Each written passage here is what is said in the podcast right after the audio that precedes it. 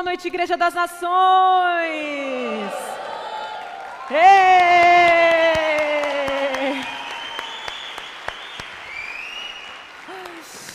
A sorte que eu já fui curada do nervosismo, né? Porque se fosse entre os tempos eu estava desmaiando, suando aqui. Mas glória a Deus, esse mês é, nós estamos aí no tema, na série Redenção. É tão maravilhoso falar sobre isso porque a gente entende o que Jesus fez por nós na cruz. Para tudo aquilo que o pecado fez para nós, Jesus ele trouxe uma solução. Para os nossos, é, para a morte, né, nós já estávamos condenados. O pecado nos trouxe a condenação, nos trouxe a morte. Para a morte, o Senhor nos trouxe a salvação. O pecado também ele nos deixou escravos e para a escravidão ele trouxe a redenção. Para todo o processo, né, do pecado, o pecado nos tornou inimigos de Deus. E para a inimizade, ele trouxe a reconciliação. Então, para toda a causa do pecado, Jesus vem e reconstrói tudo em nós. Então, nós vamos entender que a vontade de Deus para conosco, a obra da cruz, a obra que ele planejou, a obra que ele executou e que um dia vai ser consumado, vai concluir a obra da cruz. Tudo foi feito por Deus, tudo foi planejado por Ele. E nessa noite nós vamos falar desse processo do arrependimento. E o tema dessa noite é como ser restaurado. Nós vamos falar de restauração. Como ser restaurados por Deus. O plano de Deus, a vontade de Deus para conosco, é para que a gente se achegue a Ele, para que a gente seja amigo dele.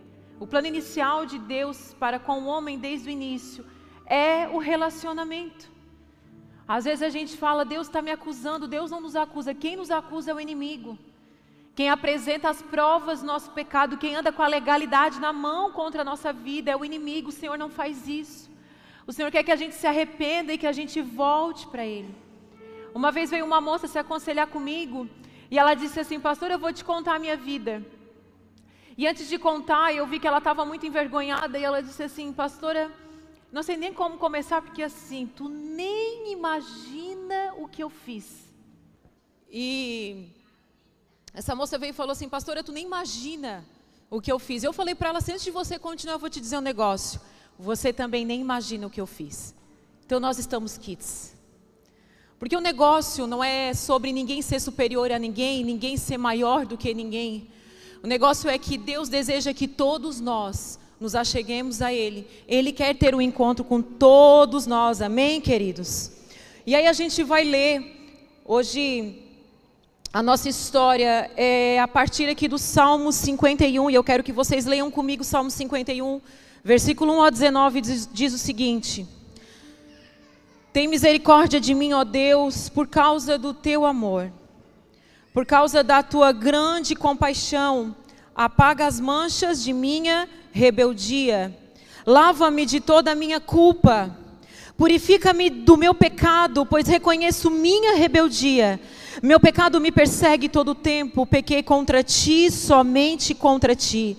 Fiz o que é mal aos teus olhos, por isso tens razão no que dizes, e é justo o teu julgamento contra mim. Pois sou pecador desde que nasci, sim, desde que minha mãe me concebeu. Tu, porém, desejas a verdade no íntimo e no coração me mostras a sabedoria. Purifica-me de minhas impurezas e ficarei limpo. Lava-me e ficarei mais branco que a neve. Devolve-me a alegria e a felicidade. Tu me quebraste agora. Permita que eu exulte outra vez. Não continues a olhar para meus pecados. Remove as manchas de minha culpa Cria em mim, ó Deus, um coração puro e renova dentro de mim um espírito firme. Não me expulse de tua presença e não retires de mim teu Santo Espírito. Restaure em mim a alegria da tua salvação. E torna-me disposto a te obedecer. Então ensinarei teus caminhos aos rebeldes, e eles voltarão a ti. Perdoa-me por ter derramado sangue, ó Deus de minha salvação. Então, com alegria anunciarei tua justiça. Abre meus lábios, Senhor, para que minha boca te louve. Tu não desejas sacrifícios, do contrário, eu os ofereceria.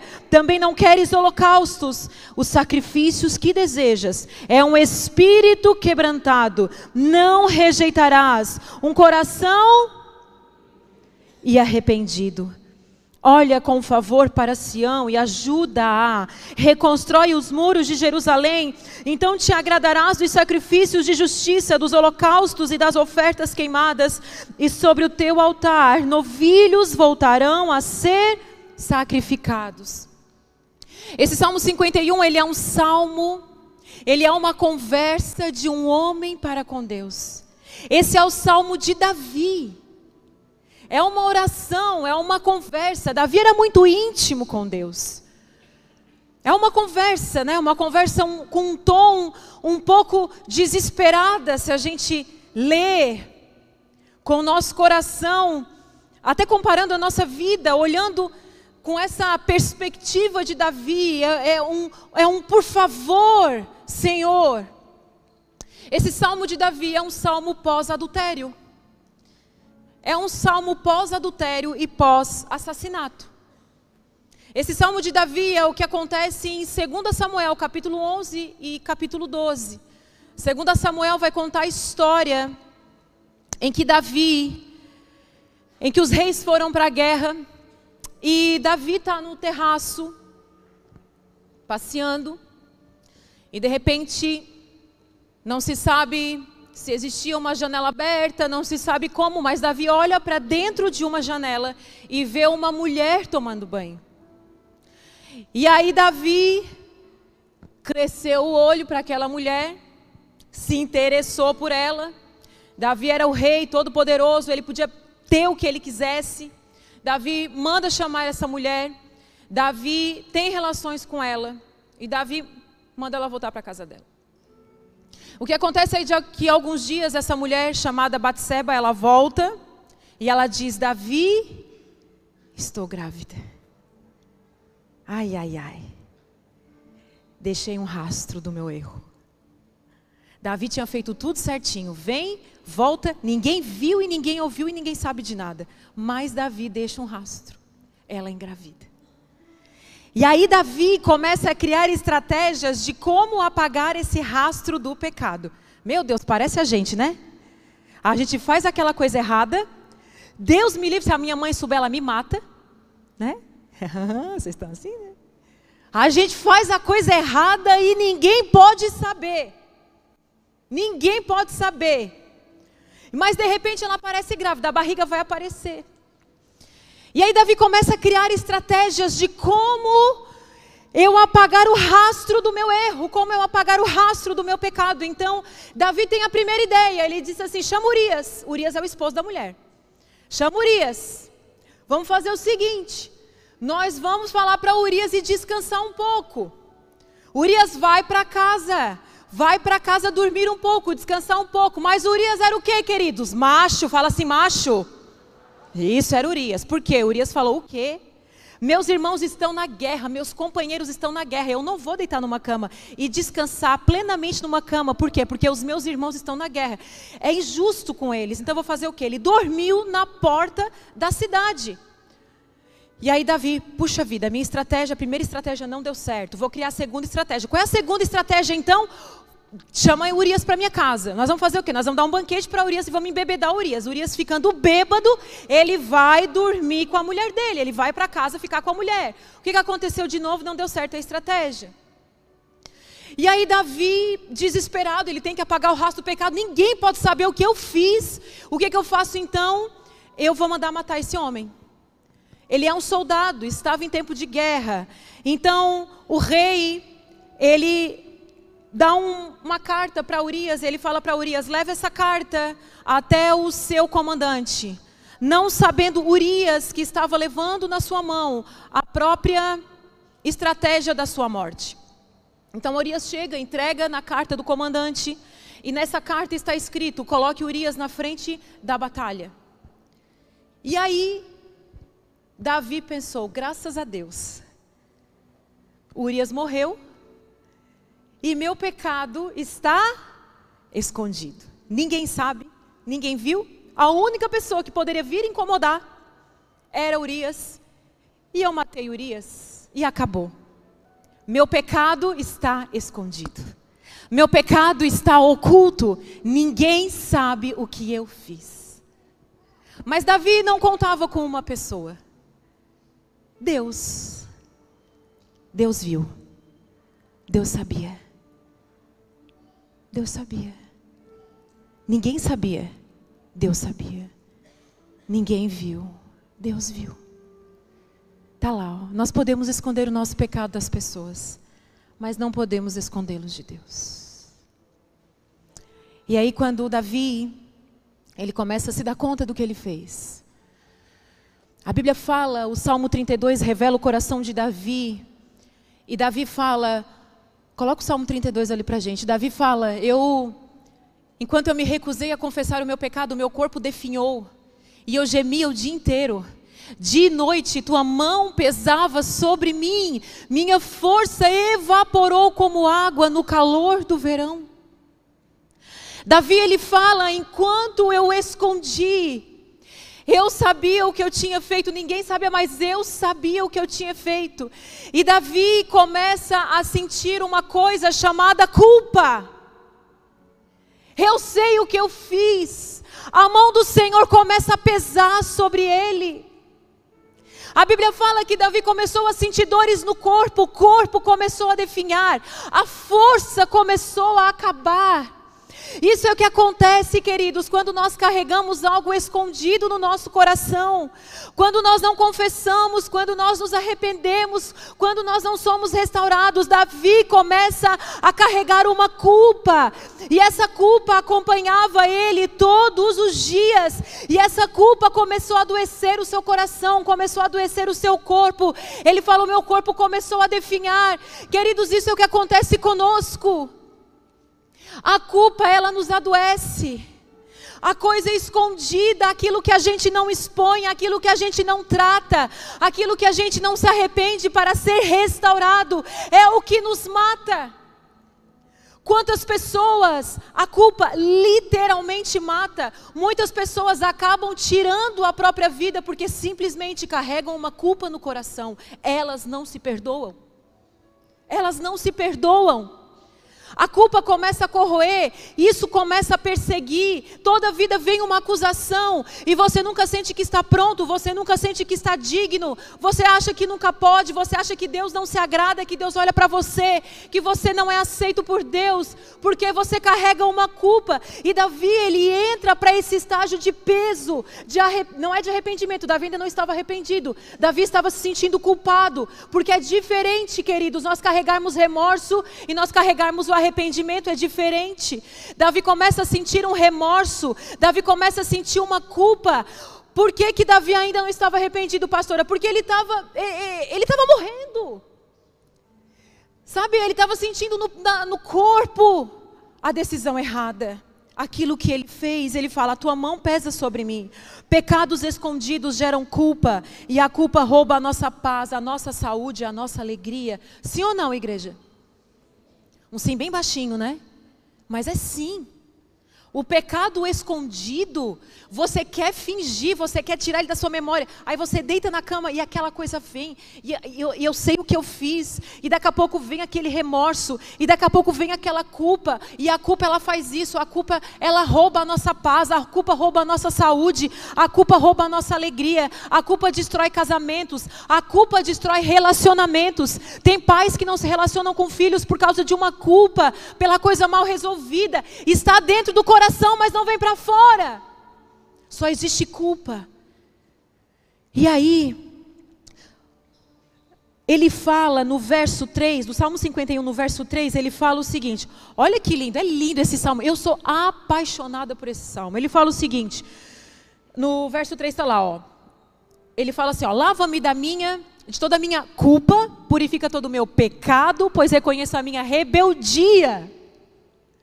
Davi vai falar desses três estágios que chega o momento que ele fez.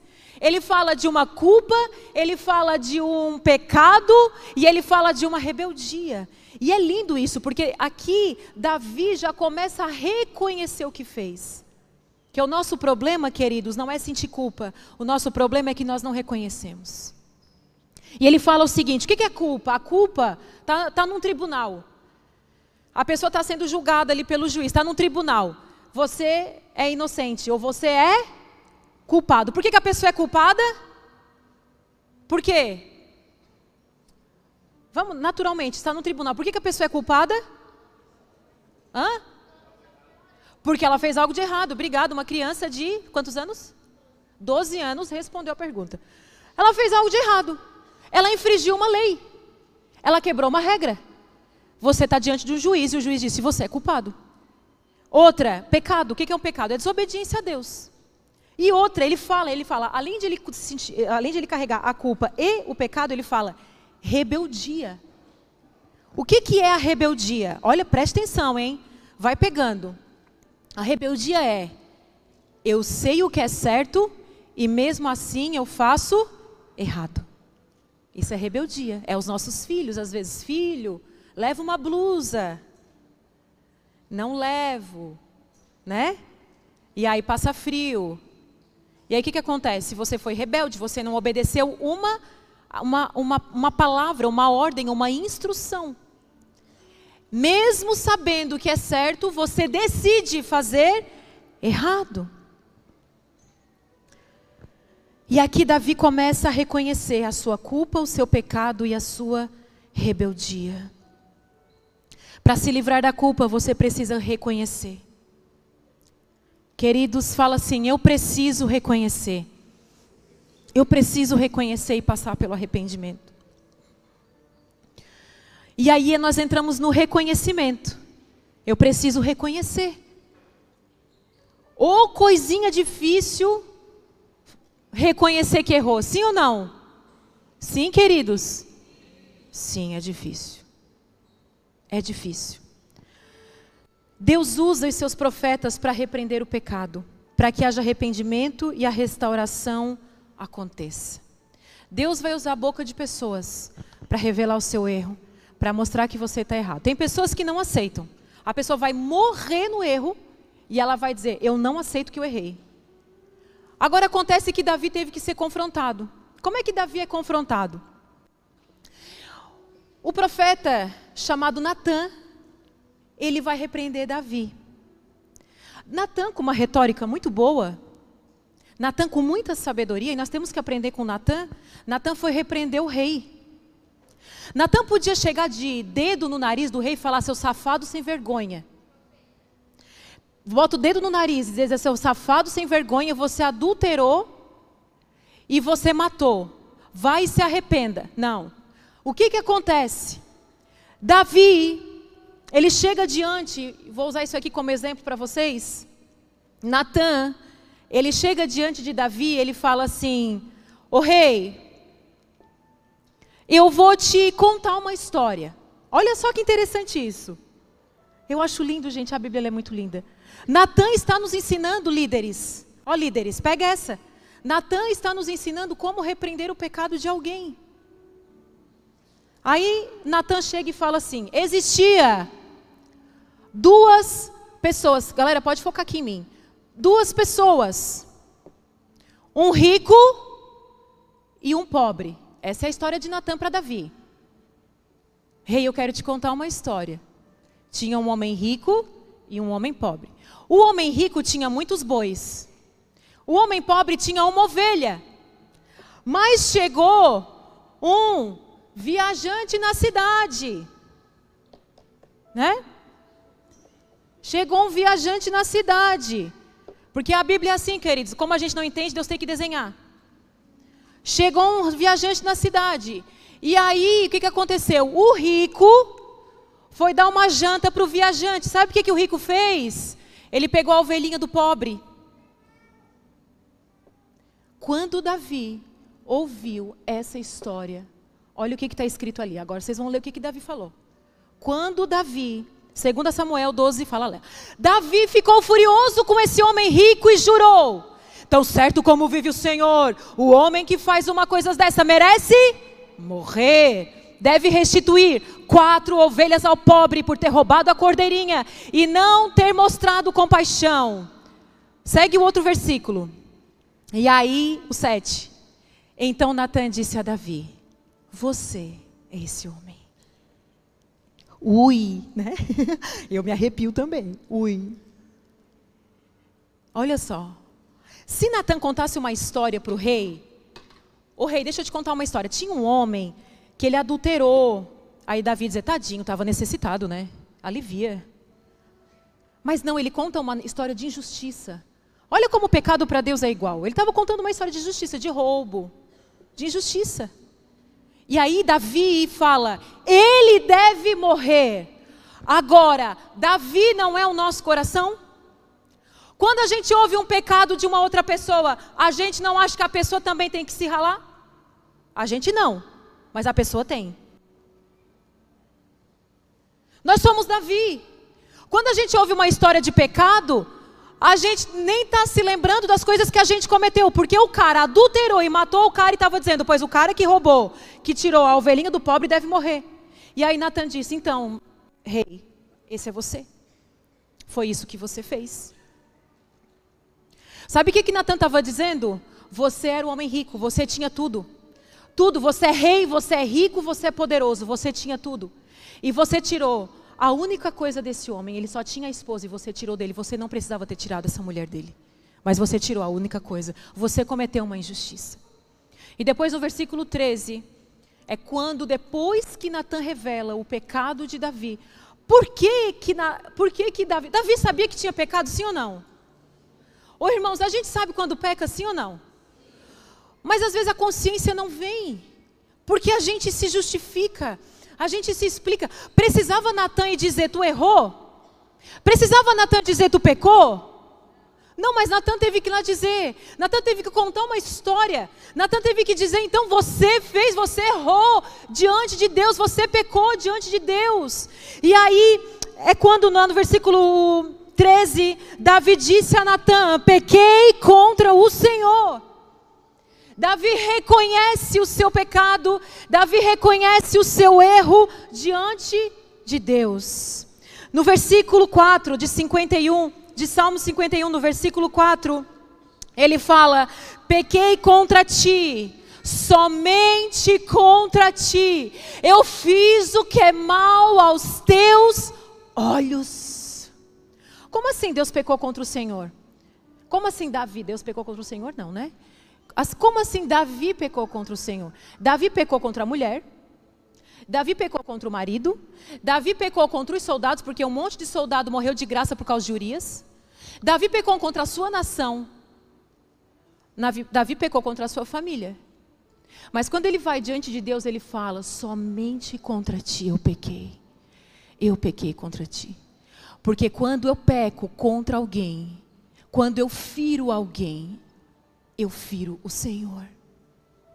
Quando eu estou pecando contra alguém, quando eu estou ferindo alguém, eu estou ferindo o Senhor. Quando eu estou ferindo uma pessoa, eu estou ferindo meu Deus. Quando Davi reconhece, ele fala: então, Deus é que assim, ó, eu errei contra a mulher lá, fiz negócio lá errado com a mulher, fiz negócio errado lá com o homem. Não, não, não. Ele fala assim: eu pequei contra ti. Foi contra ti, eu te desobedeci, eu te desonrei, eu te envergonhei, eu fiz o que era mal aos teus olhos, eu pequei contra ti e somente contra ti. Davi entra nesse nível de reconhecimento. E Davi começa a se arrepender. Queridos, não há restauração sem arrependimento. E, e escute isso que eu vou falar para você. Não existe restauração sem um profundo e não superficial, um profundo arrependimento. O mundo te ensina a se justificar, a não encarar os seus erros. O que, que o mundo te ensina? Olha para a pessoa do teu lado e fala assim: para de se justificar. Para de se justificar. Fala para a pessoa do lado, para outra pessoa do lado. Ei, para de se justificar. Deus nunca falou que a gente devia se justificar. Queridos, esses dias eu estava com a minha filha, a gente estava brincando, e eu falei uma coisa que eu ofendi ela. Essa semana, falei uma coisa sem querer, não foi com a intenção, e a gente faz as coisas sem intenção, mesmo sem intenção a gente erra. Vocês sabiam disso, irmãos? Sim. Amém? A minha intenção nunca é ferir minha filha. Meus filhos, as pessoas que eu amo. Mas a gente fere e a gente vai errar. Mas eu feri ela quando eu vi que ela ficou chorosa por uma palavra, só uma palavra que eu falei. E aí, na hora, eu poderia ignorar aquela situação. Queridas, eu sou mais velha que ela, eu sou a mãe dela, eu sou adulta. Ela é uma criança, eu poderia dizer, tipo, supera. Tu vai crescer e tu vai superar. Isso não vai te levar. Enfim. Mas naquele momento eu sabia que eu não estava pecando contra ela, eu estava pecando contra o Senhor. Eu botei ela no sofá, eu olhei nos olhos dela, eu disse: Filha, a mãe errou. Perdoa a mãe? Ela disse: Tá, mãe, perdoa. E passou. Mas eu vou dizer uma coisa para vocês. Tem gente que prefere morrer do que pedir perdão. Tem problema de pedir perdão para os meus filhos, para o meu marido. Queridos, eu prefiro ter eles perto do meu coração. Eu prefiro me humilhar e pedir perdão para eles, mas ter sempre eles perto do meu coração do que, ter eles, do que ter eles longe de mim. Tem pais que hoje têm os filhos longe, simplesmente porque você erra. A Bíblia fala que os, os filhos devem honrar os pais, mas tem uma ordem sobre nós. Pais, não irritem os seus filhos. Então tem filhos que estão tá perdendo o relacionamento com o pai porque não honra o pai e a mãe. Mas tem pais que estão perdendo o relacionamento com o filho porque você irrita seus filhos. É uma responsabilidade de ambos os lados. E aí, queridos, o mundo ele vai te ensinar a se justificar, a você se explicar. Deus não quer nossa explicação. Deus não precisa da nossa explicação. Deus não precisa que eu fale o porquê do que que eu fiz. Davi, ele não se justifica. O mundo, sabe por que, que o mundo te ensina a se justificar? Porque Satanás não quer que você seja liberto dos seus erros. Satanás não quer que você seja liberto dos seus pecados. Satanás não quer, querido, sabe por quê? Enquanto você não se arrepender, você está amarrado nos seus erros e nos seus pecados. Você acha que não é tão ruim assim. Você acha que não é tão errado assim. Tem um monte de crente achando que o que faz não é tão errado assim. Nós temos que parar com essa palhaçada, queridos, porque tem um monte de crente que está errando, pecando, já fazendo do pecado uma iniquidade pela prática já do pecado e acha que é crentão, bota a capa de crentão e não se arrepende, não tem mais tempo de arrependimento com o Senhor. Se faz tempo que você não coloca o seu joelho e você não lembra dos seus pecados e você não tem arrependimento, seu coração tem coisa errada com você. Às vezes você é um fariseu dentro da igreja. Você sabe tudo da Bíblia, você tem história para contar, mas você não, tem, você não tem vida com Deus, porque não tem arrependimento. Quem não passa pelo arrependimento não tem restauração. O diabo não quer que você se arrependa. Não se justifique, se arrependa. Davi, quando ele chega diante de Deus, ele, ele não fala assim, ó, ah, então assim, que é, é, que é assim, Senhor, eu sou homem, né? Ô Jesus, foi tu que escreveu que a carne é fraca. Porque tem crente que usa a Bíblia contra ele mesmo, vocês já viram isso? Esses dias eu vi uma pastora usando a Bíblia contra a Bíblia. Eu falei, ó, oh, eu já vi coisa nessa internet. É, ela, ela, ela, trazendo os paradoxos, eu assim, ou, ou tem gente que é louca, eu não sei. Vamos lá, vamos pegar a Bíblia e vamos trazer ela contra ela? Para eu tentar me justificar para eu tentar explicar o meu erro. Não tem, queridos, erro é, é erro, pecado é pecado. A gente pode morrer, tentar é, é, se justificar que não vai rolar. Tem que haver arrependimento. O caminho do encontro com Jesus é o arrependimento. Davi era rei. Vocês estão entendendo quem era Davi? Não interessa quem era Davi. Ele era como qualquer um, ele precisava se arrepender, ele precisava ser corrigido. Sabia que o título de pastor não é uma, um escudo para não receber repreensão? Vocês sabiam disso? Vocês sabiam que os seus seguidores não é título para você não receber repreensão? Você sabia que você ter nascido num lar cristão não é um título para você não receber repreensão? Você sabia, queridos, que o tempo que você está na igreja não é título para você não receber repreensão? Davi aceitou a repressão. Mas tem rei na Bíblia que não aceitou, como o rei Uzias. O rei Uzias era um rei que agradava o coração do Senhor, era um rei ungido por Deus. Deus falou para ele: Eu vou te ungir, tu é abençoado. Deus fez o rei Uzias um rei, um rei famoso. Sabe o que, que a fama fez com Uzias? Deixou ele louco. Tem gente que é abençoado por Deus, tem gente que é ungido por Deus, mas sabe o que, que acontece? Quando não aceita uma repreensão, Deus endurece o coração. O rei Uzias foi diferente do rei Davi. O rei Uzias, quando foi repreendido pelo sacerdote, porque o rei Uzias começou. A Bíblia fala que Deus deu fama. Vocês sabiam que tem gente que Deus dá fama? Sim ou não? Tem, tem gente que Deus permite a fama. Agora, a fama, ela não te imuniza da repreensão. Amém, queridos? Se alguém de vocês aqui, eu sei que tem gente aqui que Deus vai te dar fama. Você vai ser famoso, Deus vai te dar isso. Mas quando você chegar lá, não esqueça que você ainda é aquele que precisa do perdão e da misericórdia de Deus.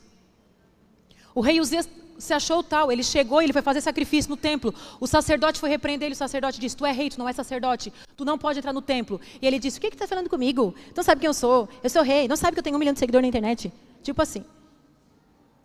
Leproso, ficou leproso, perdeu o trono. Vocês acham que Deus brinca? Tem um monte de gente que acha que Deus brinca, Deus não brinca. Aí o que, que acontece? No verso 16 e 17 ele fala o seguinte. Tu não desejas sacrifícios, do contrário eu os ofereceria. Também não queres holocaustos. O sacrifício que desejas é um espírito quebrantado. Não rejeitarás um coração humilde e. Qual é o coração que Deus não rejeita? Qual é o coração que Deus não rejeita? É isso aí. Davi está falando assim: se tu quisesse sacrifício, eu te dava todo o meu ouro, toda a minha prata, eu te dava meu dinheiro, eu pagava para ter o teu perdão. Deus não quer sacrifício, Deus não quer holocaustos. Deus, Ele quer um coração arrependido, um coração quebrantado e humilde, é isso que Deus quer. Mas é justamente isso que Deus não tem da gente. É o que Ele deseja, mas é o que Ele não tem. É o que Deus deseja, mas é o que Ele não tem. Deus tem a nossa soberba, Deus tem o nosso orgulho, Deus tem a nossa justificativa, Deus tem a nossa explicação, Deus tem tudo da gente, menos o nosso coração humilhado, menos o nosso espírito quebrantado, menos o nosso coração arrependido. E Davi fala: Eu sei que é isso que tu queres, queridos, nessa noite. Eu quero dizer para você: a culpa está saindo das suas costas, do seu coração, nessa noite, em nome de Jesus. Porque você está entendendo que você não vai mais carregar essa lembrança amarga no seu coração. Isso que você fez, que te acusa, que você fala por que, que eu fiz, por que, que eu tomei esse caminho, por que, que foi essa decisão, por que, que eu conheci essa pessoa. Hoje Deus te fala, quando você tem um espírito quebrantado, quando você tem um coração humilde e arrependido, é aí que a restauração acontece na sua vida. Os religiosos escondem os seus erros e os seus pecados debaixo de capa de espiritualidade. Você vai ver uma cambada de gente espiritual com ritos religiosos. Oh, que até engrossa a voz, né? Eis que te digo que o fogo do céu cairá. E aí o cara lá aprontando, queridos. O senhor não quer a voz bonita. O senhor não quer que não é nada disso que o senhor quer. Ele não quer uma aparência. O, o, os evangelhos vai mostrar os fariseus sabendo fazer tudo, os rituais. Eles davam, eles eram perfeitos no, no dízimo. Eles faziam tudo. Mas era uma capa, eles sabiam tudo da Bíblia, eles sabiam tudo, qualquer explicação. Mas sabe, eles tinham ritos, eles tinham uma capa de espiritualidade. E às vezes a gente é confundido, às vezes a gente, os nossos olhos estão vendo aquele, ó, oh, que espiritual, só falta voar. E às vezes, queridos, é um safado dentro de casa, está fazendo coisa escondida. Deus não quer essa aparência. Você pode perceber. Aquela pessoa que muito, que muito é espiritual. Desconfia, irmãos. Não espiritual, tá? Você tem que ser espiritual. Mas aquela pessoa que quer ter uma aparência, ela quer ficar provando é, o nível de espiritualidade dela. Vigiai. José, ao contrário de Davi, José, ao contrário de Davi, quando uma mulher foi se oferecer para ele, José teve uma história também, que uma mulher foi lá se oferecer para ele. O que, que aconteceu com José? José preferiu ser acusado de um crime diante dos homens do que ser visto pecando por Deus. E assim nós devemos ser como José. José, ai, ela disse, ai, José tentou me assediar. Ai, o José tentou me assediar, ele era inocente, ele preferiu ser incriminado por homens, mas ser inocente diante de Deus. Isso que tem que ser o nosso lugar, assim tem que ser o nosso coração. Eu prefiro ser incriminada pelos homens, mas eu sei que o meu nome está limpo diante de Deus. Versículo 4, ele diz: Pequei contra ti, somente contra ti. Fiz o que é mal aos teus olhos. Aí ele fala algo que é interessante, isso me chama atenção. Olha isso aqui que ele fala. Tens. Vamos ler todo mundo junto? Um, dois, três e. Tens. Olha que interessante. Que isso?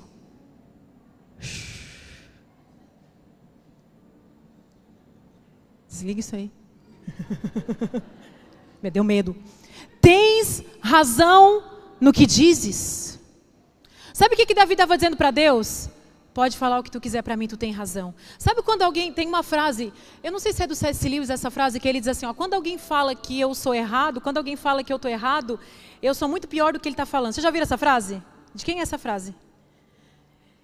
Quando alguém fala assim, tu está errado, tu errou, tu faz errado, ele fala o seguinte, eu sou pior do que tu está falando. Aí eu não sou errado, eu não faço errado, eu não erro. Tem gente que quando alguém fala assim, ó, tu errou, a pessoa fica apavorada. Irmãos, tá tudo certo errar. Um dia alguém falou para mim, acho que foi uma conversa nossa, né, Neto? Que nós estávamos falando, é, se tem um lugar que não se pode errar é dentro da igreja, não é? Se tem um lugar que é cruel, que você não pode errar dentro da igreja, irmãos, o que é isso? Isso aqui é o lugar do perdão. Não é, não é autoridade, autorização para você errar, não é isso. Não é que nós estamos autorizando você a errar. Eu estou dizendo que quando você erra, você tem perdão. Quando você erra, você tem reconciliação. E Deus não se agrada de coração soberbo que, que, que acha que nunca erra. Deus não se agrada de coração soberbo que nunca admite que erra. Ei, Deus não se agrada de coração que nunca pede perdão. Resgata aí na sua memória qual foi o último dia que você pediu perdão para alguém. De você olhar para alguém e falar assim, ó, me perdoa.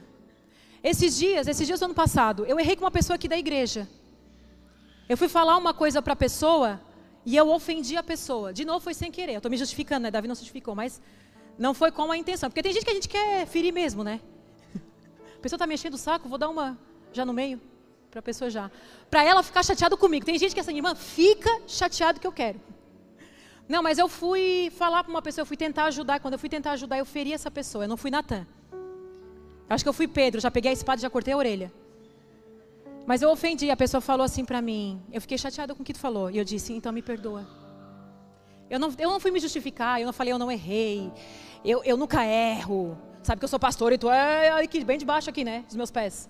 Não, queridas, eu olhei para ela e disse, me perdoa, eu errei, realmente eu errei. Errei, errei.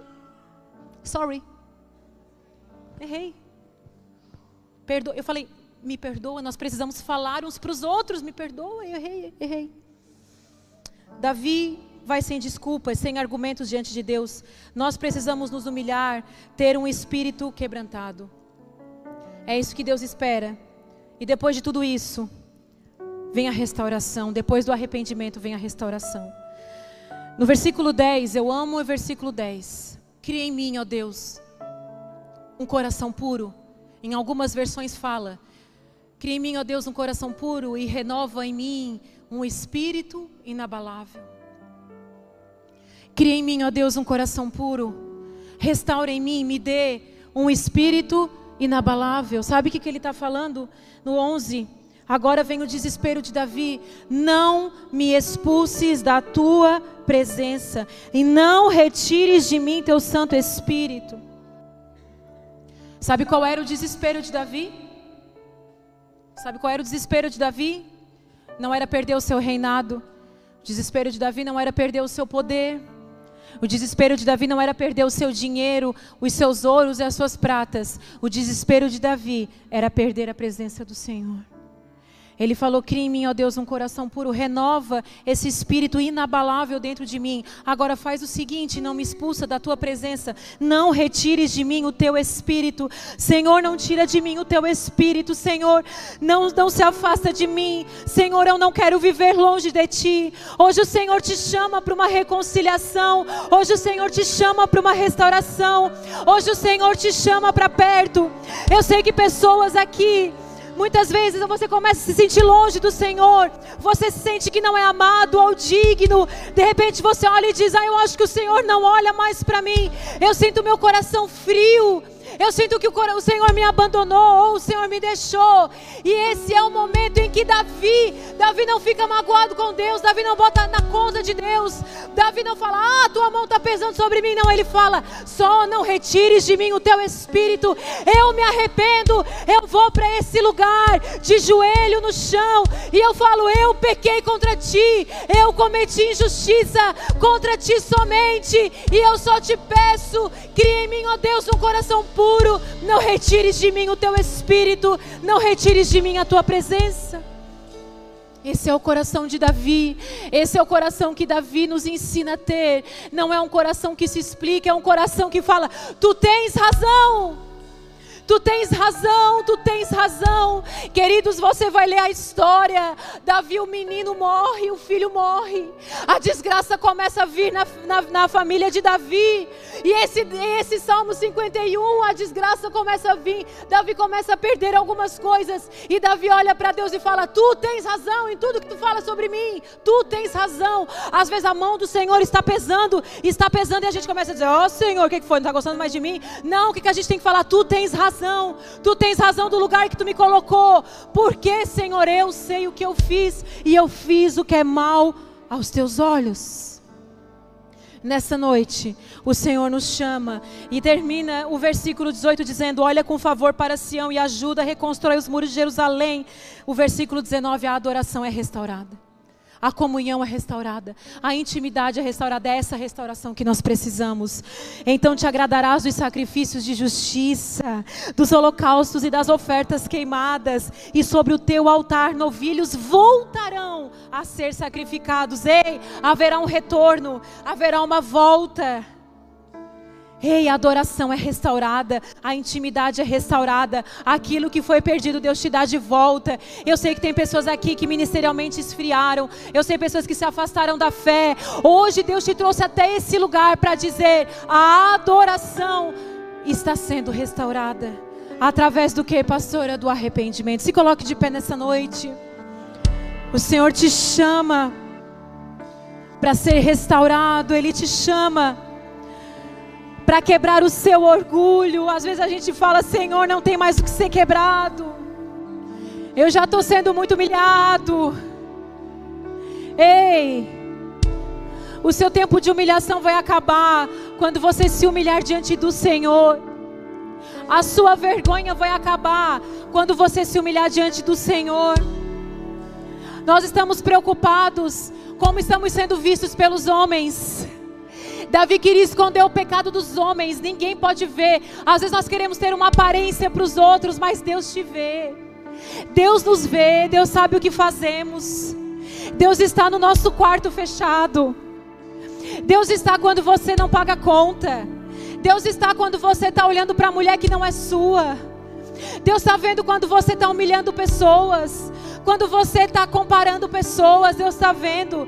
Deus está vendo quando você humilha os filhos dele, quando você fala dos filhos dele, quando você tá, fala dos escolhidos do Senhor. Deus te vê, queridos.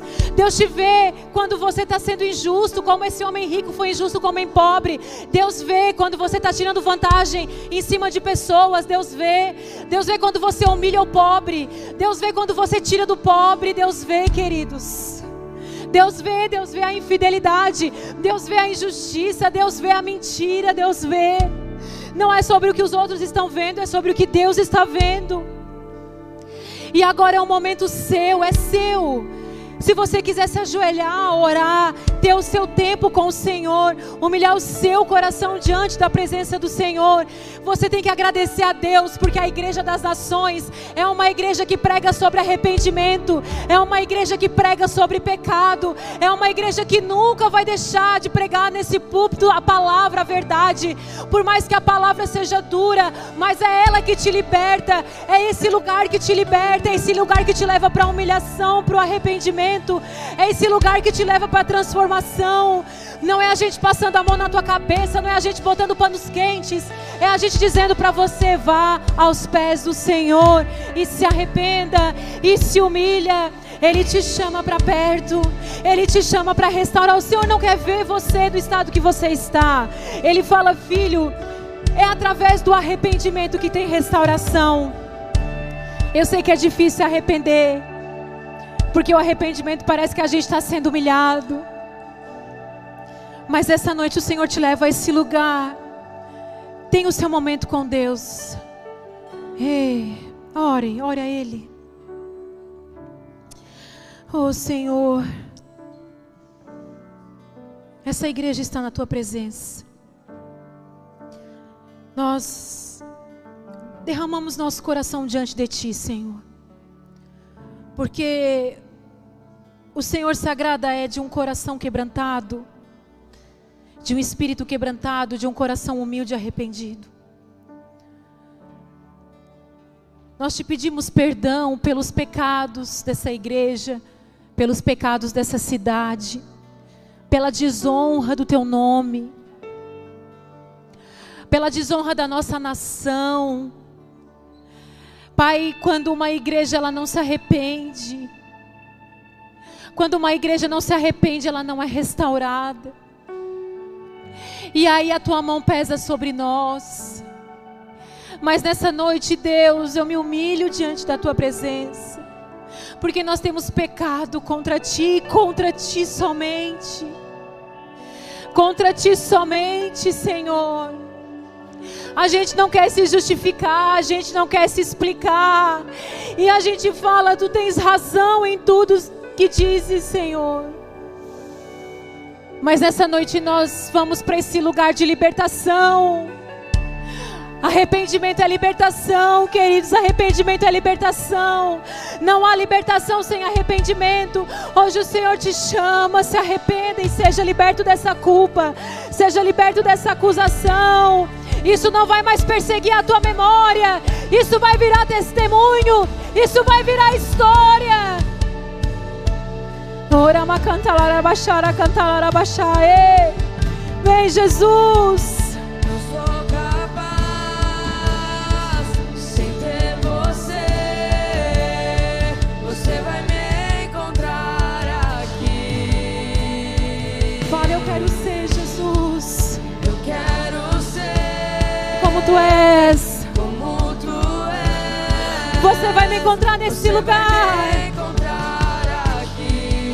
Sim, Jesus. Não sou capaz, não sou capaz.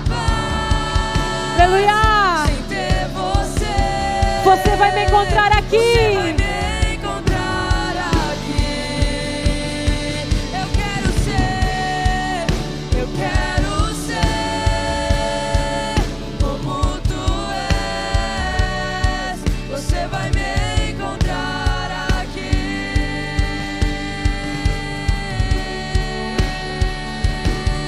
Aleluia.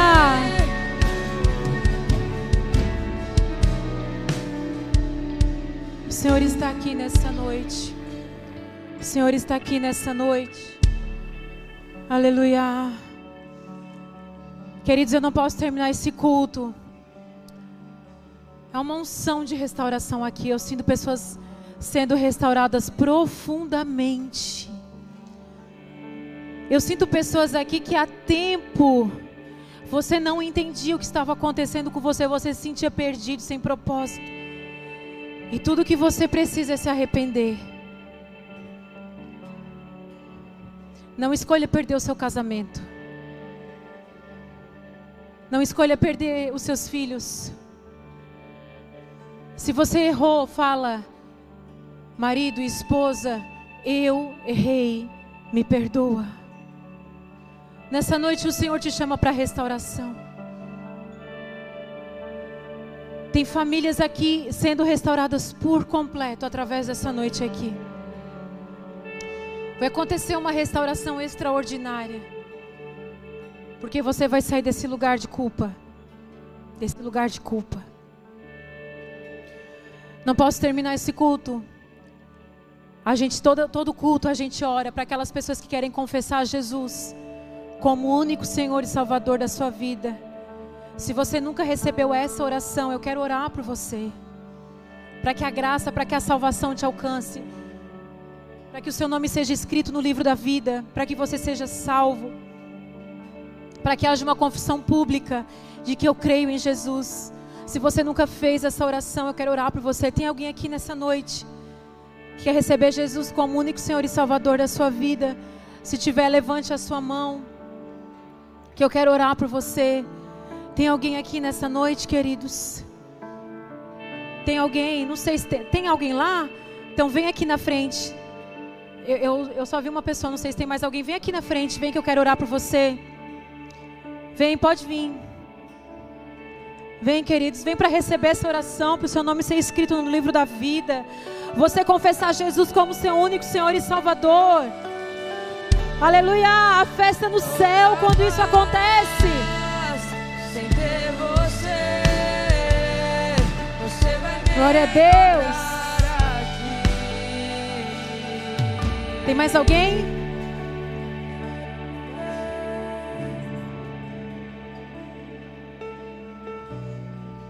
Você vai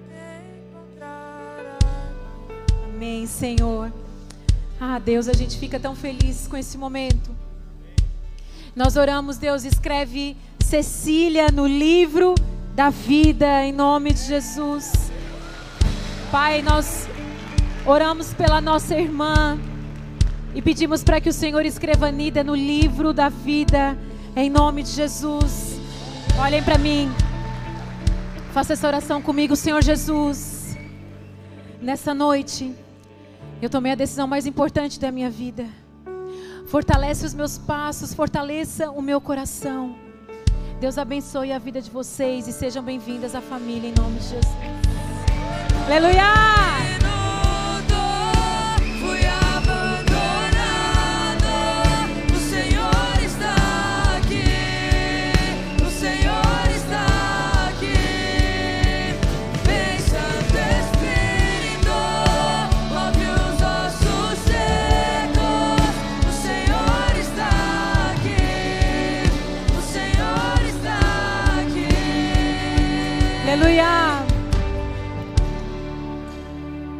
Amém, queridos. Glória a Deus. A presença do Senhor está nesse lugar. Você que está na sua casa, o Senhor te visitou nessa noite. Amém, queridos. Acabando o culto, nós estamos fazendo. Quem já fez a inscrição para Famílias Fortes? Gente, ninguém levantou a mão nesse meio. Quem já fez inscrição? Ó, oh, galera, corre, hein? Acabando o culto, você vai lá na loja, lá na Store e já faça a sua inscrição. Quem quiser fazer online também. Mas não deixe de reservar a sua vaga. Nós temos é, vagas limitadas, então não deixe de se inscrever para a gente poder ter o controle é, das cadeiras. Amém, queridos? Amém. Glória a Deus. Levante a sua mão para o alto. Obrigada, Senhor, por esse culto. Obrigada pela tua presença nesse lugar. Obrigada por cada irmão que está aqui, Senhor. Nós te agradecemos pela tua presença, te agradecemos pela tua verdade que liberta. Te agradecemos pela tua palavra que restaura.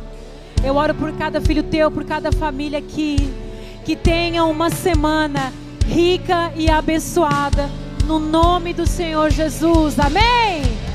Glória a Deus.